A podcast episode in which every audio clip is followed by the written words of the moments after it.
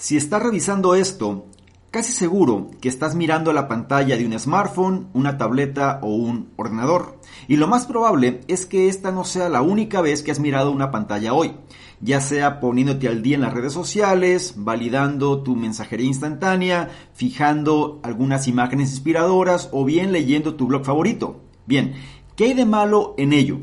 Bueno, en una época en la que los dispositivos inteligentes y los ordenadores se han convertido en una parte esencial de la vida, existe un mayor riesgo de volverse adicto a estos nuevos juguetes.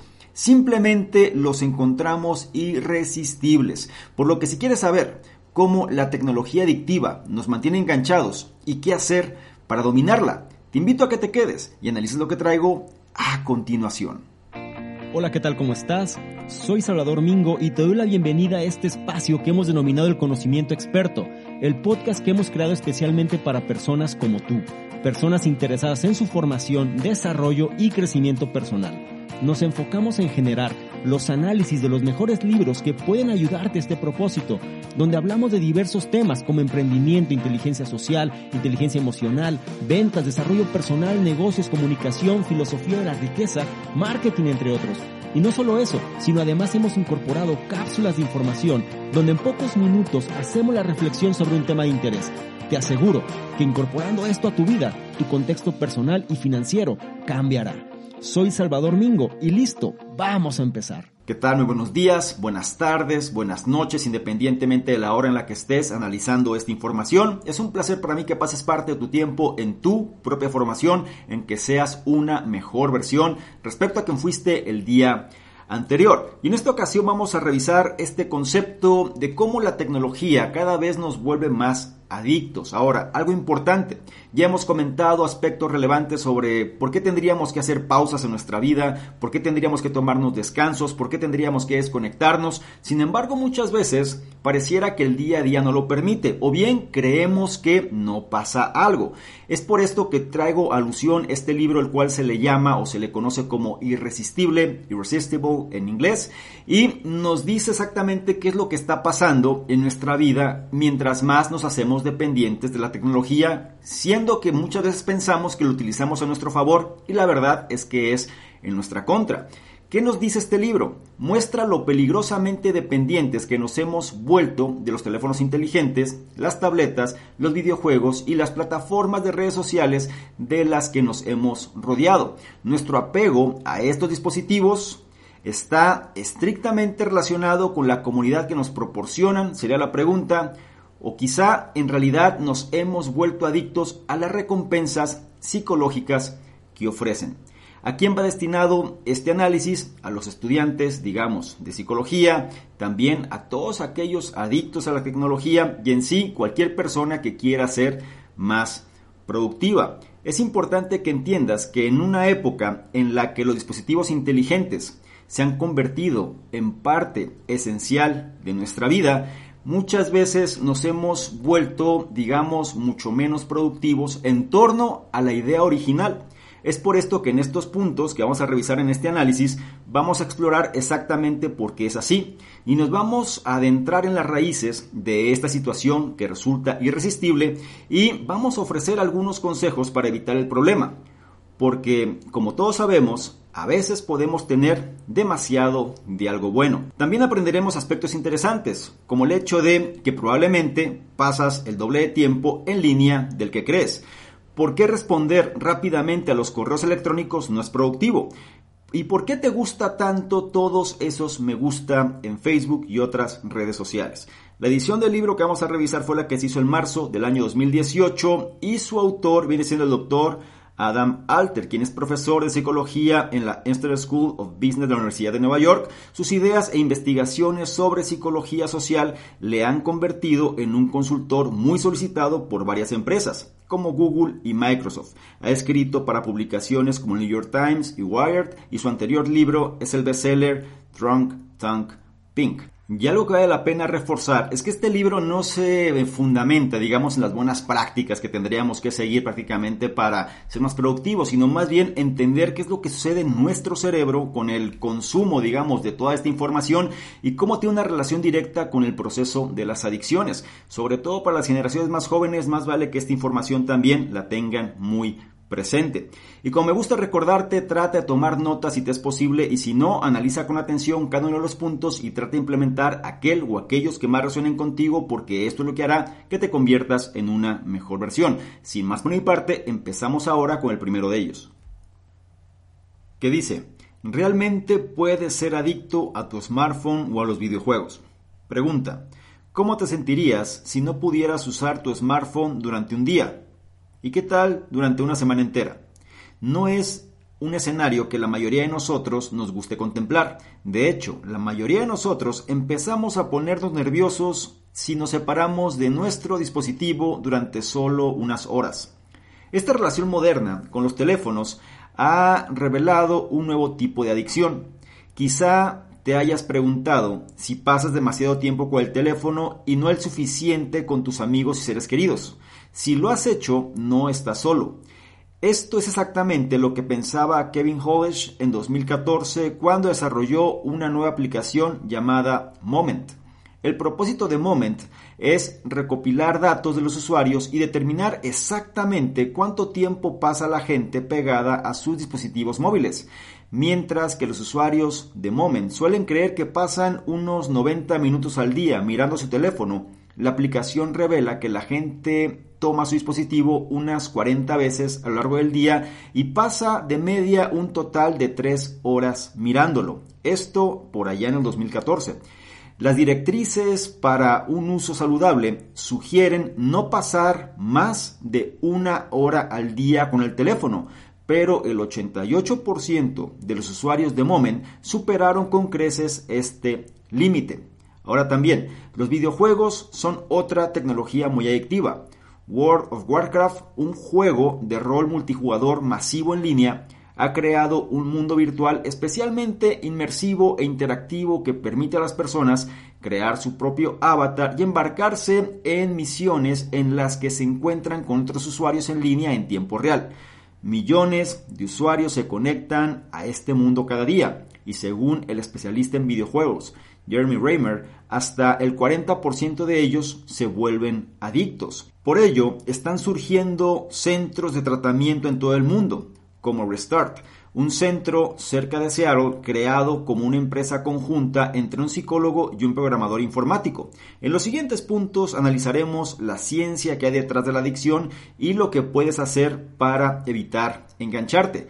Sin embargo, por ahora vamos a reflexionar un poco en este primer punto, las enseñanzas que ya nos coloca en contexto.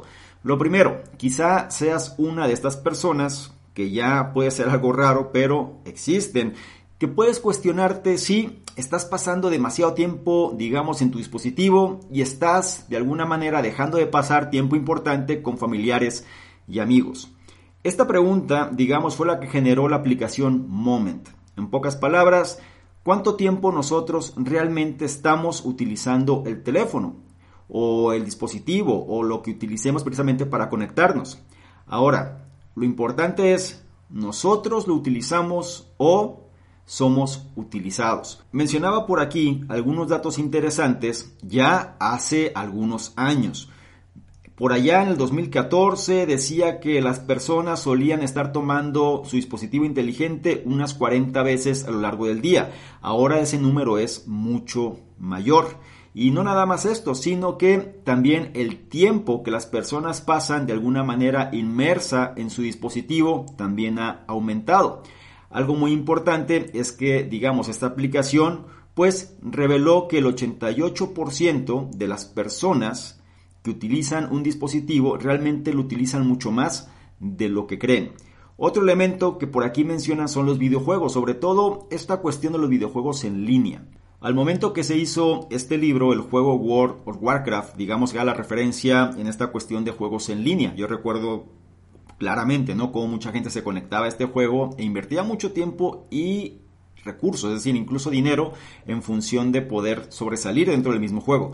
Ahora tenemos otras opciones, digamos como Fortnite, que viene siendo ya un gran referente, eh, fue un fenómeno, prácticamente muchísima gente se conecta a diario, ¿no? Para jugarlo, por lo menos al momento de estar haciendo este análisis, y vendrán otros también, y sobre todo ya con esta cuestión de metaversos y otro tipo de esquemas donde la tecnología pues cada vez hace más inmersiva, eh, va a absorber más nuestra atención.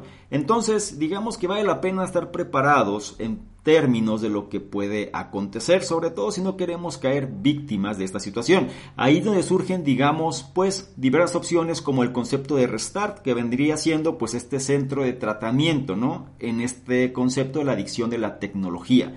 Y así vendrán otros más. El punto central de todo esto es entender que muchas veces nosotros creemos que usamos la tecnología, sin embargo, más bien somos víctimas de la misma y no somos conscientes de ello. Por ahora, hasta ahí lo vamos a dejar.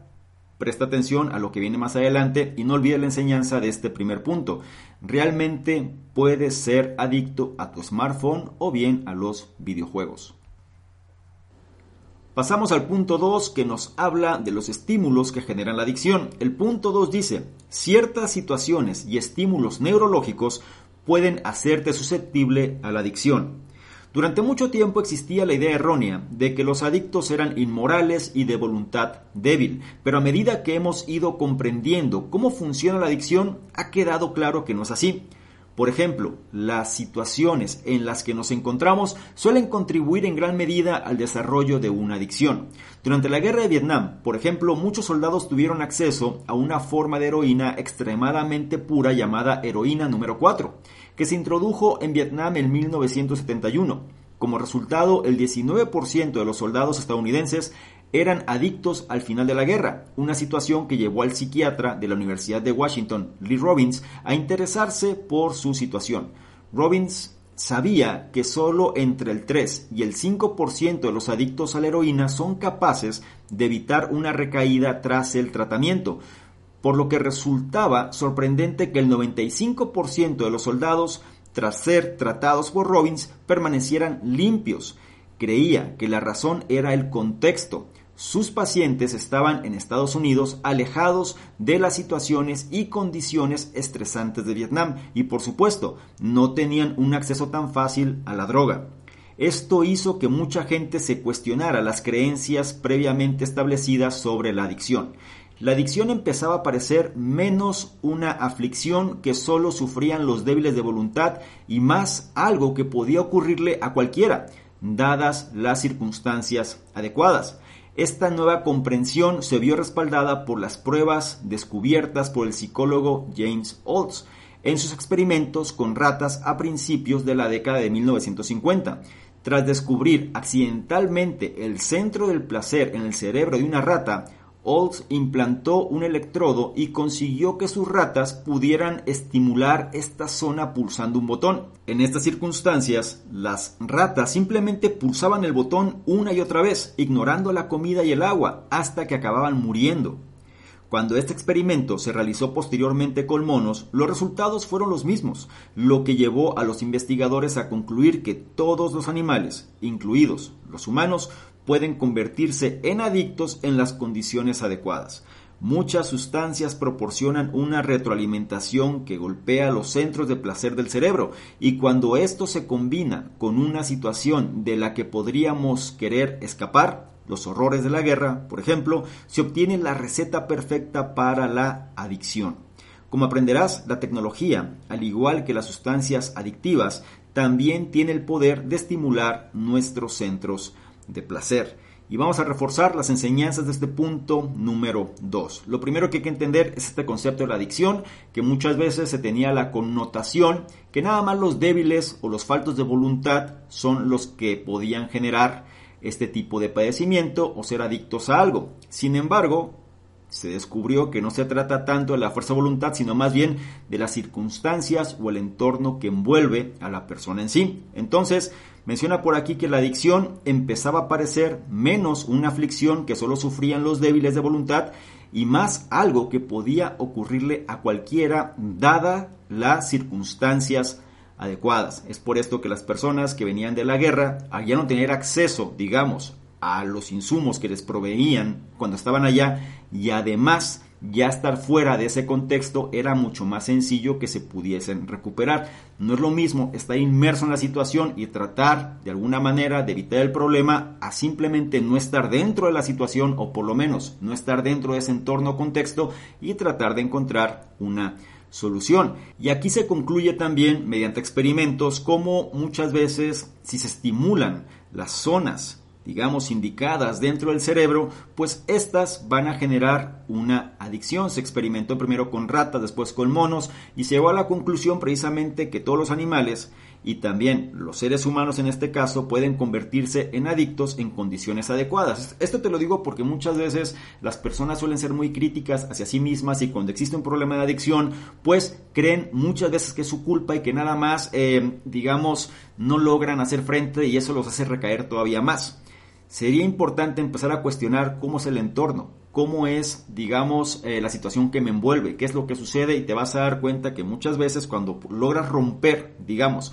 ese entorno, pues tu fuerza de voluntad si la tienes, ahora sí va a jugar un rol importante. Menciona por acá que los centros del placer del cerebro, pues prácticamente eh, están ahí para todas las personas y si hay algo que los está estimulando, pues es mucho más sencillo que esta adicción se logre dar. Y aquí es donde la tecnología, así como cualquier otra droga, puede influir en estos centros del placer del cerebro que es lo que puede generar también adicción como vamos a analizar en los siguientes puntos. Por ahora no olvides la enseñanza de este punto número 2. Ciertas situaciones y estímulos neurológicos pueden hacerte susceptible a la adicción. Es turno del punto 3 que nos habla de la adicción al comportamiento y dice lo siguiente. La adicción al comportamiento es similar a la adicción a las drogas y puede causar graves problemas de salud. Tal vez hayas notado que hoy en día existen varios grupos de apoyo para personas adictas a ciertos comportamientos, como el sexo o el juego, o incluso a la limpieza obsesiva. Tradicionalmente hemos pensado que las adicciones serias tienen que ver con sustancias como las drogas y el alcohol, pero en los últimos años se ha demostrado que muchos comportamientos pueden afectar a nuestro cerebro de la misma manera que lo hacen las sustancias. Según la neurocientífica Claire Gillian de la Universidad de Cambridge, los comportamientos pueden estimular las mismas áreas del cerebro que estimulan drogas como la heroína y la cocaína. Y esto incluye muchos comportamientos que tienen lugar en línea, como jugar videojuegos, participar en chats sobre sexo y apostar. En todas estas circunstancias se libera en el cerebro el neurotransmisor dopamina, que a su vez desencadena una sensación de intenso placer. Pero este placer inicial disminuye gradualmente cuando se repite el comportamiento. Esto hace que la gente empeore la adicción pasando cada vez más tiempo en línea en un intento inútil de recuperar ese primer gran subidón de dopamina. Pero la buena noticia es que dado que las adicciones conductuales son menos intensas que las adicciones a las drogas, también son más fáciles de abandonar. Y teniendo en cuenta la cantidad de problemas de salud que pueden causar las adicciones tecnológicas, hay muchas razones para romper el ciclo de este tipo de adicción. Uno de los mayores inconvenientes de estar todo el día frente a una pantalla es la falta de sueño. Nuestra incapacidad para alejarnos de las pantallas hace que muchas personas incluso se lleven sus dispositivos a la cama. Según el libro de Ariana Huffington, La Revolución del Sueño, el 60% de los adultos estadounidenses tienen un dispositivo al alcance de su cama. Sin embargo, nuestro cuerpo interpreta la luz azul de una pantalla brillante como una señal para mantenerse despierto. En términos químicos, la exposición a la luz azul impide que nuestro cuerpo produzca melatonina, la hormona que regula nuestro sueño y que es estimulada por cosas como la oscuridad y la luz de las velas. Al dormir menos, aumentamos el riesgo de padecer enfermedades cardíacas y depresión. También perjudica nuestro sistema inmunológico, haciéndonos susceptibles a muchas otras dolencias. Y me gustaría profundizar en las enseñanzas de este punto número 3 porque viene siendo uno de los más críticos por la cuestión de nuestra propia salud.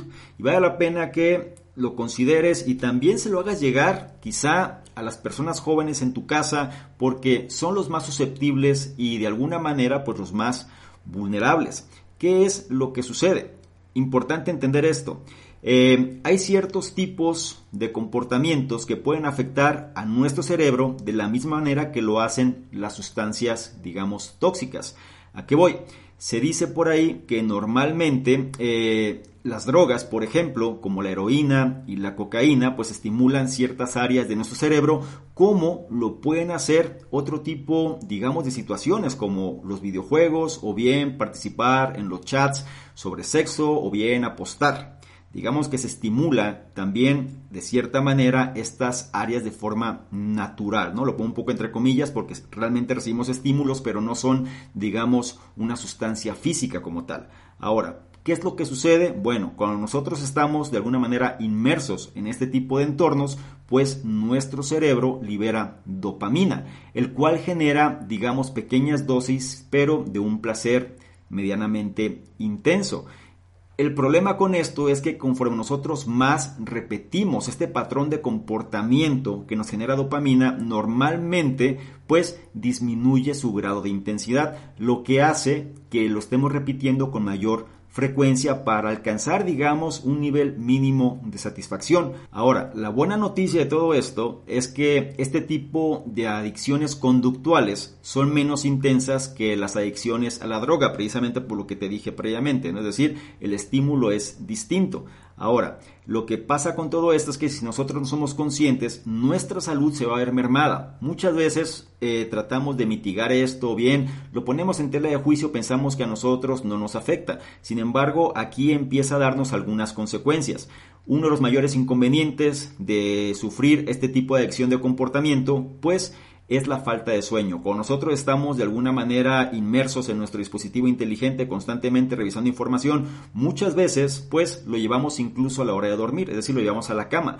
Y esto hace que esta luz que está emitiendo de alguna manera le manda el mensaje al cerebro para decir, hey, mantente alerta y la producción de melatonina no se da. Por lo que si eres una persona que le cuesta conciliar el sueño o bien tienes problemas para dormir, sería bueno que no tuvieses el dispositivo cerca de tu cama. Trata de alejarlo lo más posible, de desconectarte por lo menos media hora antes y ponlo a prueba y valida si la calidad de sueño mejora o no.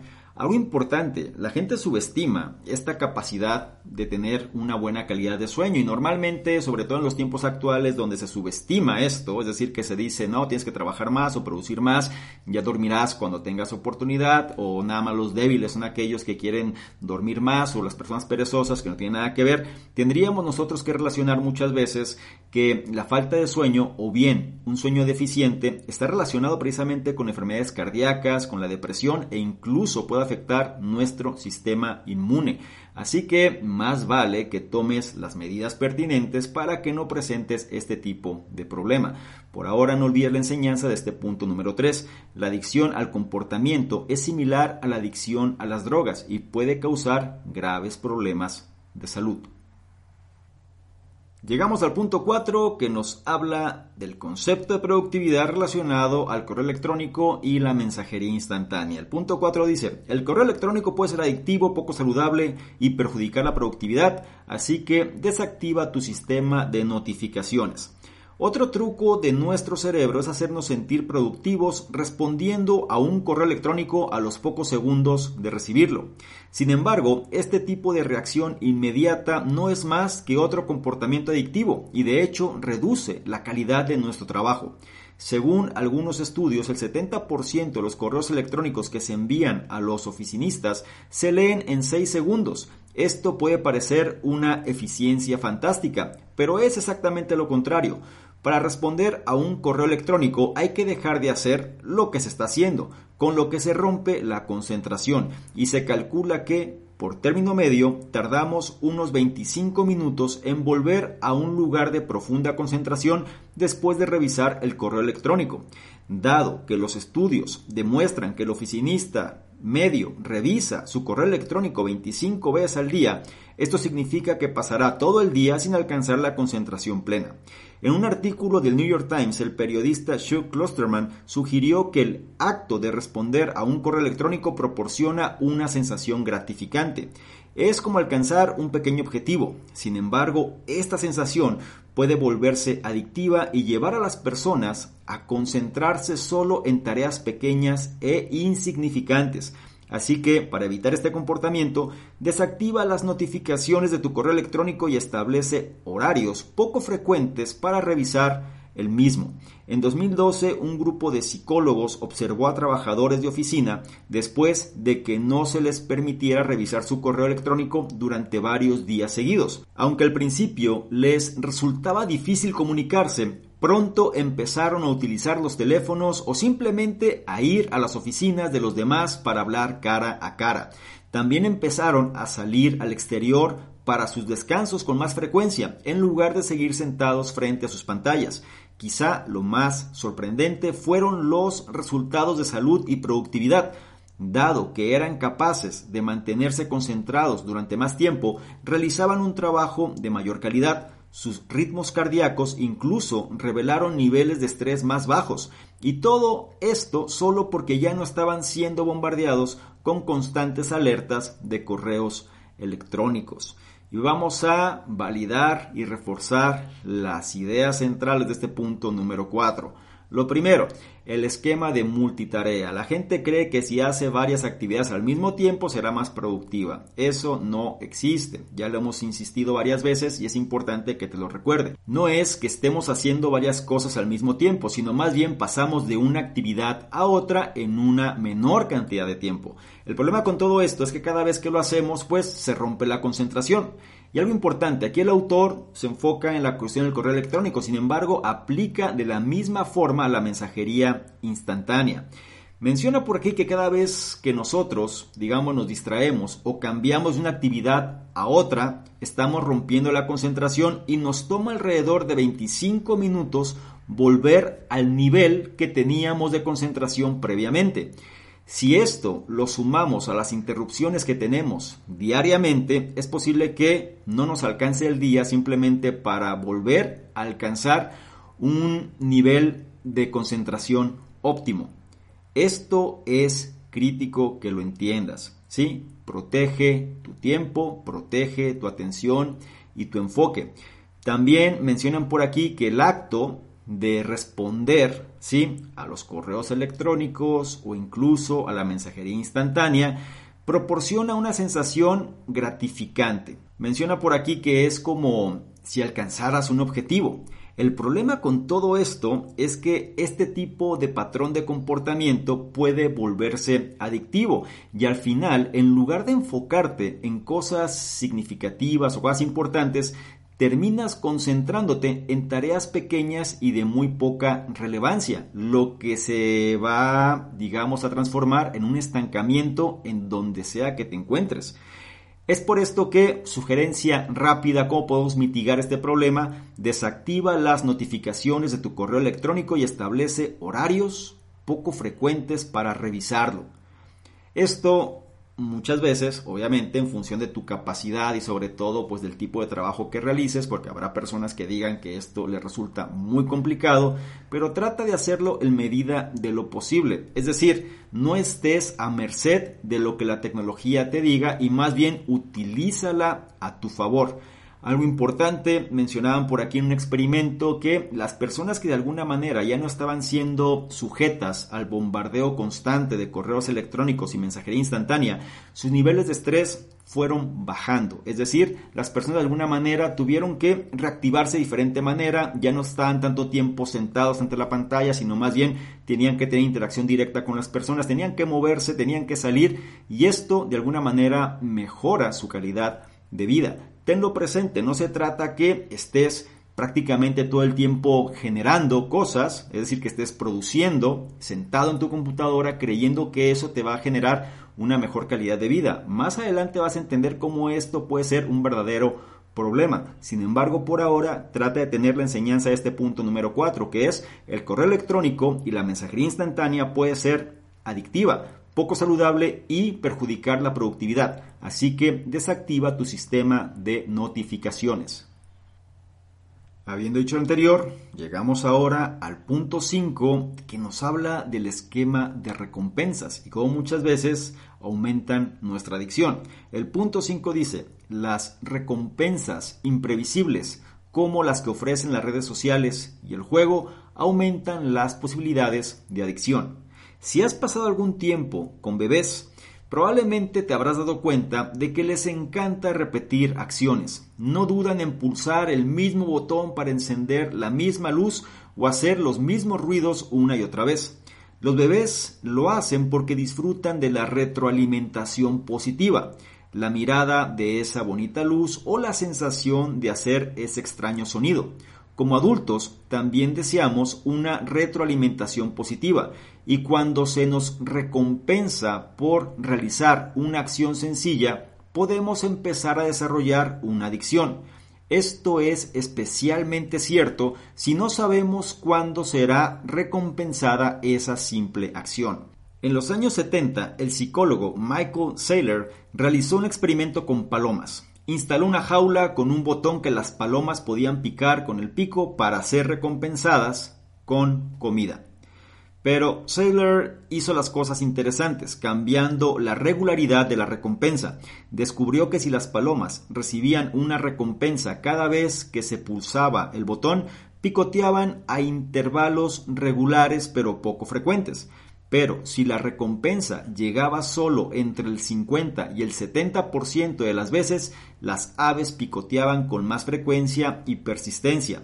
Como Sailor hizo que la recompensa fuera más impredecible, el subidón de dopamina en el cerebro fue mayor, que es exactamente lo que hace que los juegos de azar sean tan atractivos para la gente. Cuando tiramos los dados y obtenemos el número ganador, ese subidón de placer es especialmente adictivo. Este mismo sistema de retroalimentación adictiva puede encontrarse en las redes sociales. El botón me gusta es un ejemplo perfecto. El botón de me gusta se remonta a 2008, cuando Facebook lo introdujo como novedad para ofrecer a los usuarios una forma rápida y sencilla de hacer comentarios a sus amigos sobre sus fotos o mensajes. Pero este feedback no es fiable, así que cada vez que publicamos algo empezamos a preguntarnos febrilmente si nos gustará o no.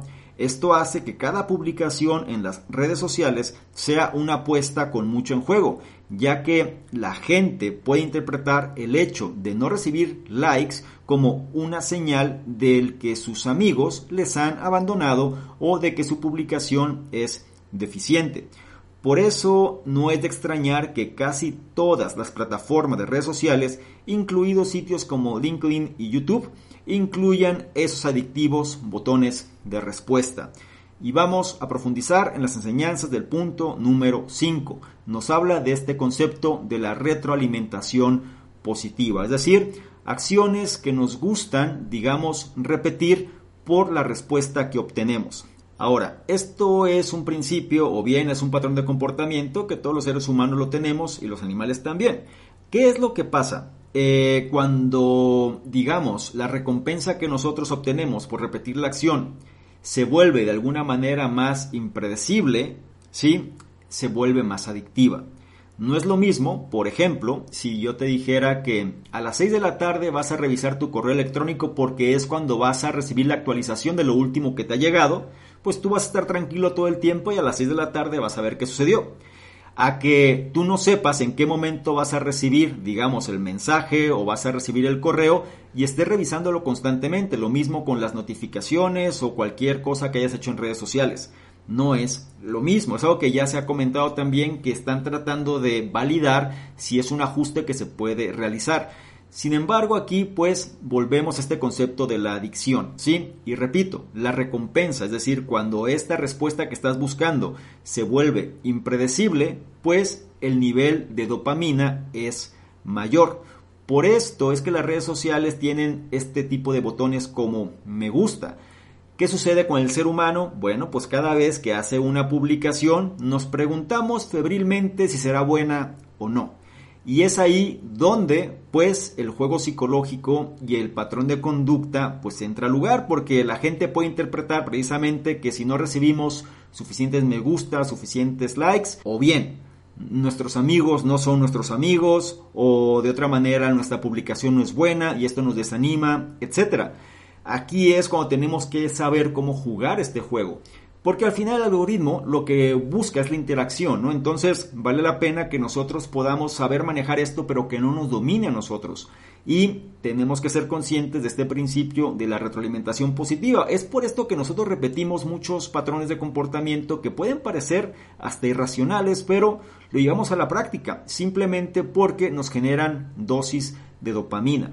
Es por esto que nosotros tenemos que interpretar cuáles son estos patrones y entonces tratar de mitigar, digamos, o reemplazar, como vamos a ver más adelante, qué podemos hacer simplemente para que la acción en sí misma pues nos pueda generar algún tipo de beneficio real. Por ahora no olvides la enseñanza de este punto número 5, las recompensas imprevisibles como las que ofrecen las redes sociales y el juego aumentan la posibilidad de adicción.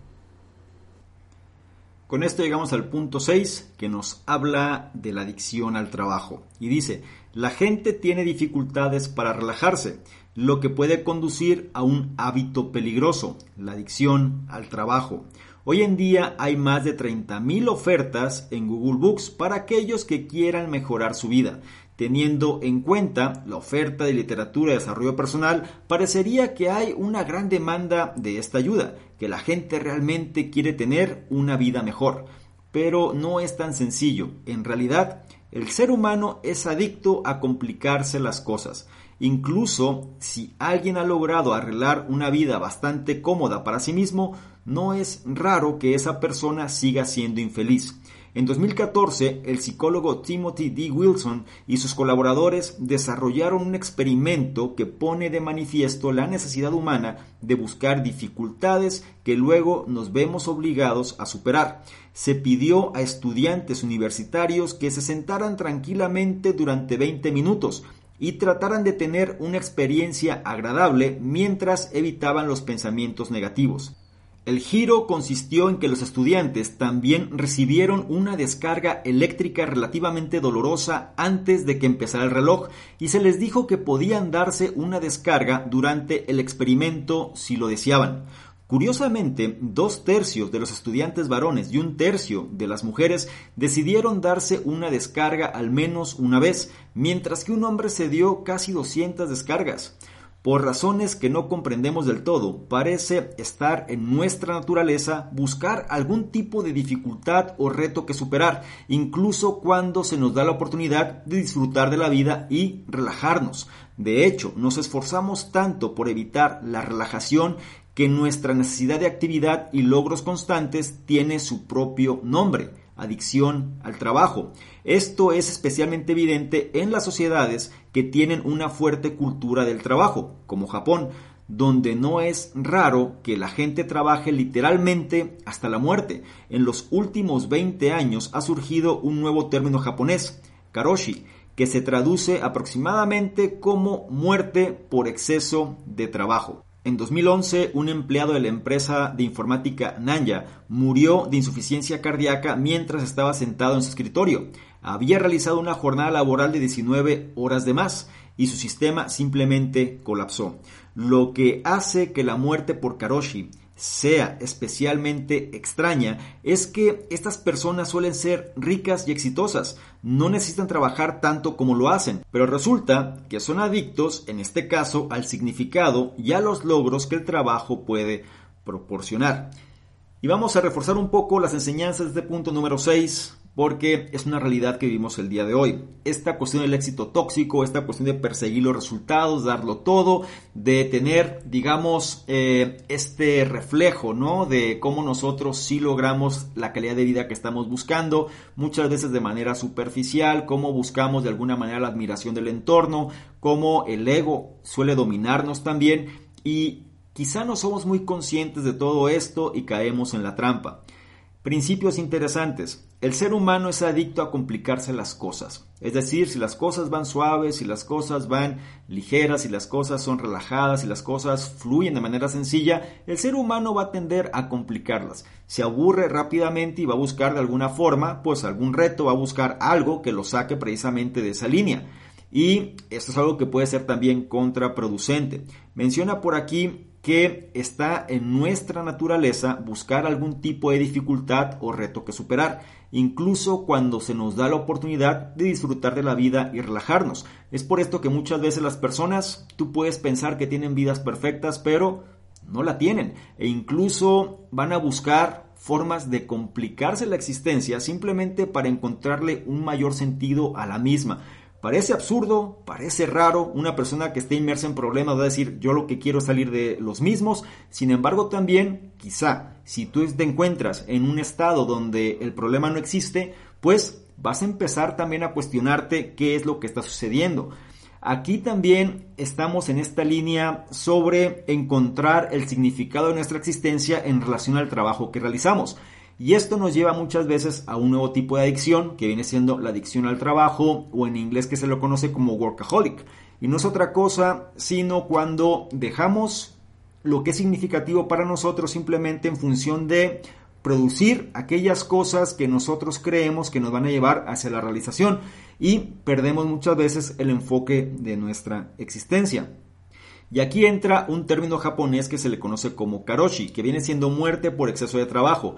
En Japón es una de las sociedades donde la gente tiene mayores niveles de estrés precisamente por esta cuestión de la presión laboral, ¿no? Es decir, cómo vas a destacar en la sociedad, pues lo vas a hacer mediante el trabajo y cada vez, digamos, la competencia es más férrea, es más fuerte y las personas pues se desgastan cada vez más en función de tener, digamos, este estatus deseado.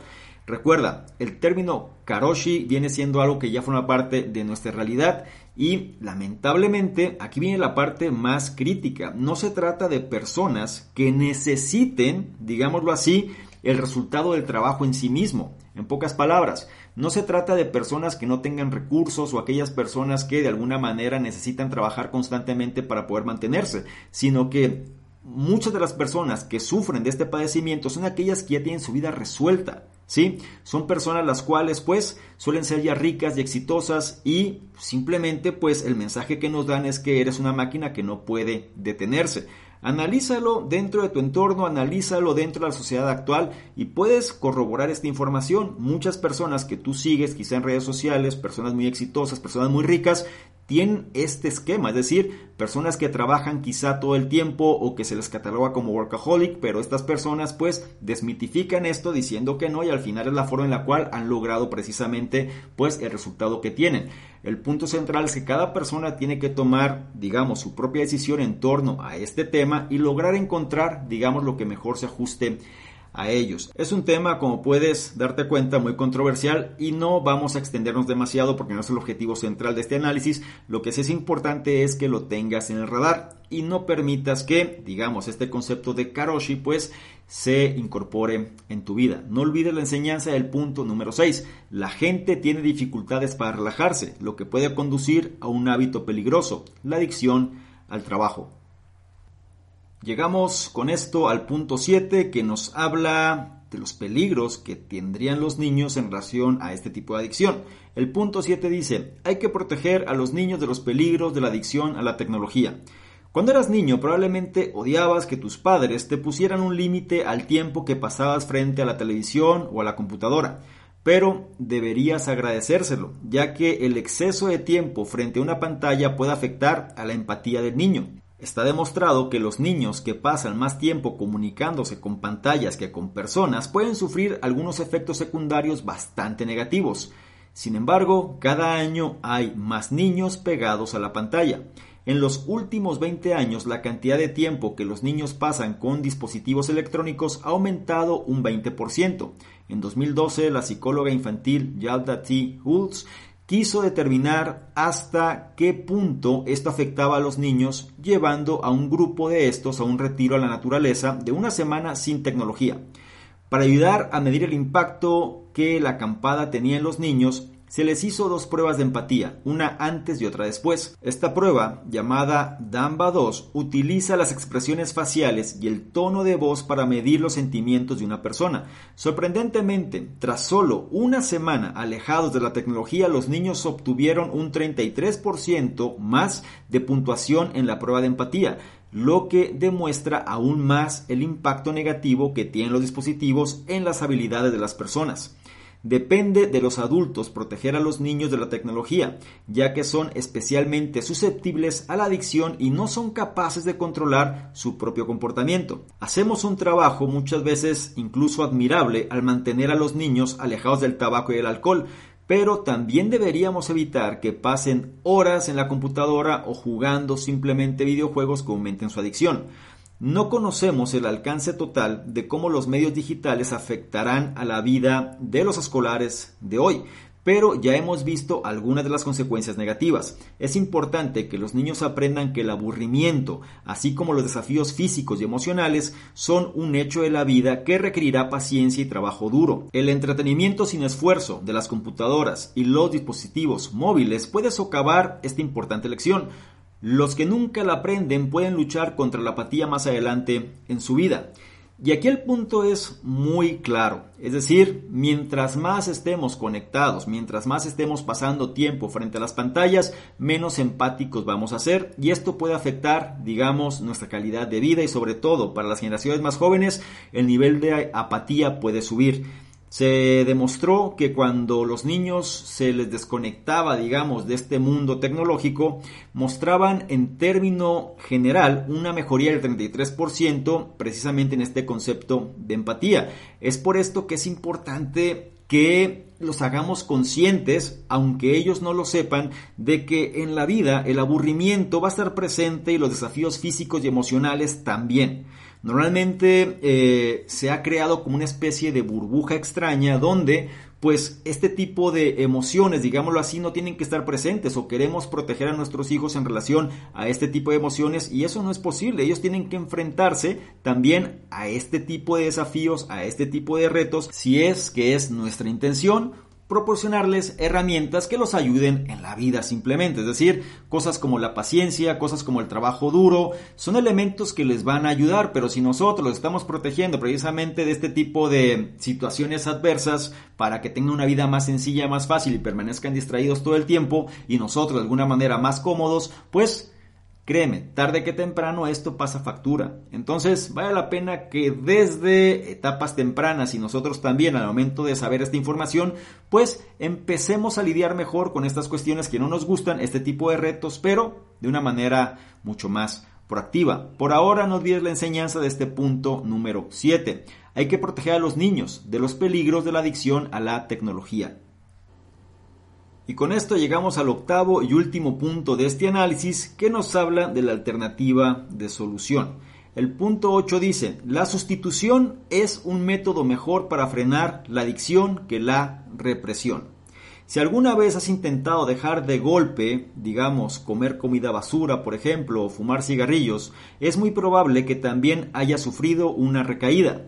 Nuestra reacción más común ante un comportamiento no deseado es reprimirlo o suprimirlo, pero la represión a menudo solo empeora la adicción. Podemos ver esto en el comportamiento de las personas que viven en los estados especialmente conservadores y religiosos de los Estados Unidos, donde la sexualidad y los impulsos sexuales se consideran tabú. A pesar de las actitudes represivas, los datos de uso del ordenador de Google Trends revelaron que en estos estados había más personas buscando pornografía que en cualquier otro lugar de los Estados Unidos, esto durante el año 2015. Confiar solo en la fuerza de voluntad para cambiar tu comportamiento es una propuesta arriesgada. La sustitución, en cambio, es un método mucho más fiable. Charles Duhigg, actor del libro El poder del hábito, divide la adicción en tres partes, una señal, una rutina y una recompensa. En el caso de la tecnología del teléfono inteligente, la señal es sacar precisamente el dispositivo. La rutina es abrir la aplicación las redes sociales y desplazarse por el feed. La recompensa es sentirse conectado y ver cuántos me gusta ha recibido tu última publicación. Con esto en mente, en 2014 la compañía The Others lanzó un nuevo dispositivo llamado Realism o Realismo, diseñado para ayudar a romper la adicción a los teléfonos inteligentes. Realismo o realism se ve y se siente como un teléfono inteligente, pero en lugar de una pantalla tiene un marco transparente que ofrece una vista del mundo que te rodea. Así que la señal sigue ahí, pero cuando sientes la necesidad de tomar tu dispositivo, puedes echar mano de Realism. Es decir, que te ofrece una nueva rutina, mirar el mundo real que te rodea en lugar del mundo virtual dentro de tu teléfono. Como cualquier otra adicción, estas adicciones tecnológicas pueden superarse. Existen soluciones creativas y prácticas para ayudar a romper el ciclo, pero antes de poder avanzar hay que dar el primer paso y este es reconocer que el problema está ahí. Así que tómate un momento, apaga tus dispositivos y pregúntate hasta qué punto se ha vuelto irresistible la tecnología en tu vida. Y como puedes validar, este punto nos da la respuesta muchas veces para generar este cambio que estamos buscando. No se trata de reprimir o suprimir la acción en sí misma, sino más bien tratar de encontrar un sustituto. Muchas veces cuando nosotros reprimimos la acción que de alguna manera queremos hacer, puede empeorar la adicción tendríamos que ser un poco más listos en ese sentido, porque normalmente como sociedad, pues muchas veces lo que hacemos es la imposición, ¿no? Esto no se permite, esto no se puede, esto está mal, esto está prohibido, y entonces eh, la necesidad sigue ahí, y la gente empieza a buscar alternativas, aunque sea escondidas, para poder llevar a cabo, digamos, la acción. Es mejor buscar un sustituto. En pocas palabras, la sustitución, en cambio, es un método mucho más fiable. Recuerda el principio de un hábito, es decir, hay una señal, hay una rutina y hay una recompensa. Es un proceso de tres pasos. Lo que nosotros tendríamos que cambiar de alguna manera sería la rutina o la acción en sí misma. Y para esto existen varias alternativas. La señal va a seguir estando. La señal por lo general puede ser un comportamiento inconsciente o algo que nosotros no controlamos que se va a dar. Sin embargo, lo que sí podemos hacer viene siendo sustituir la rutina.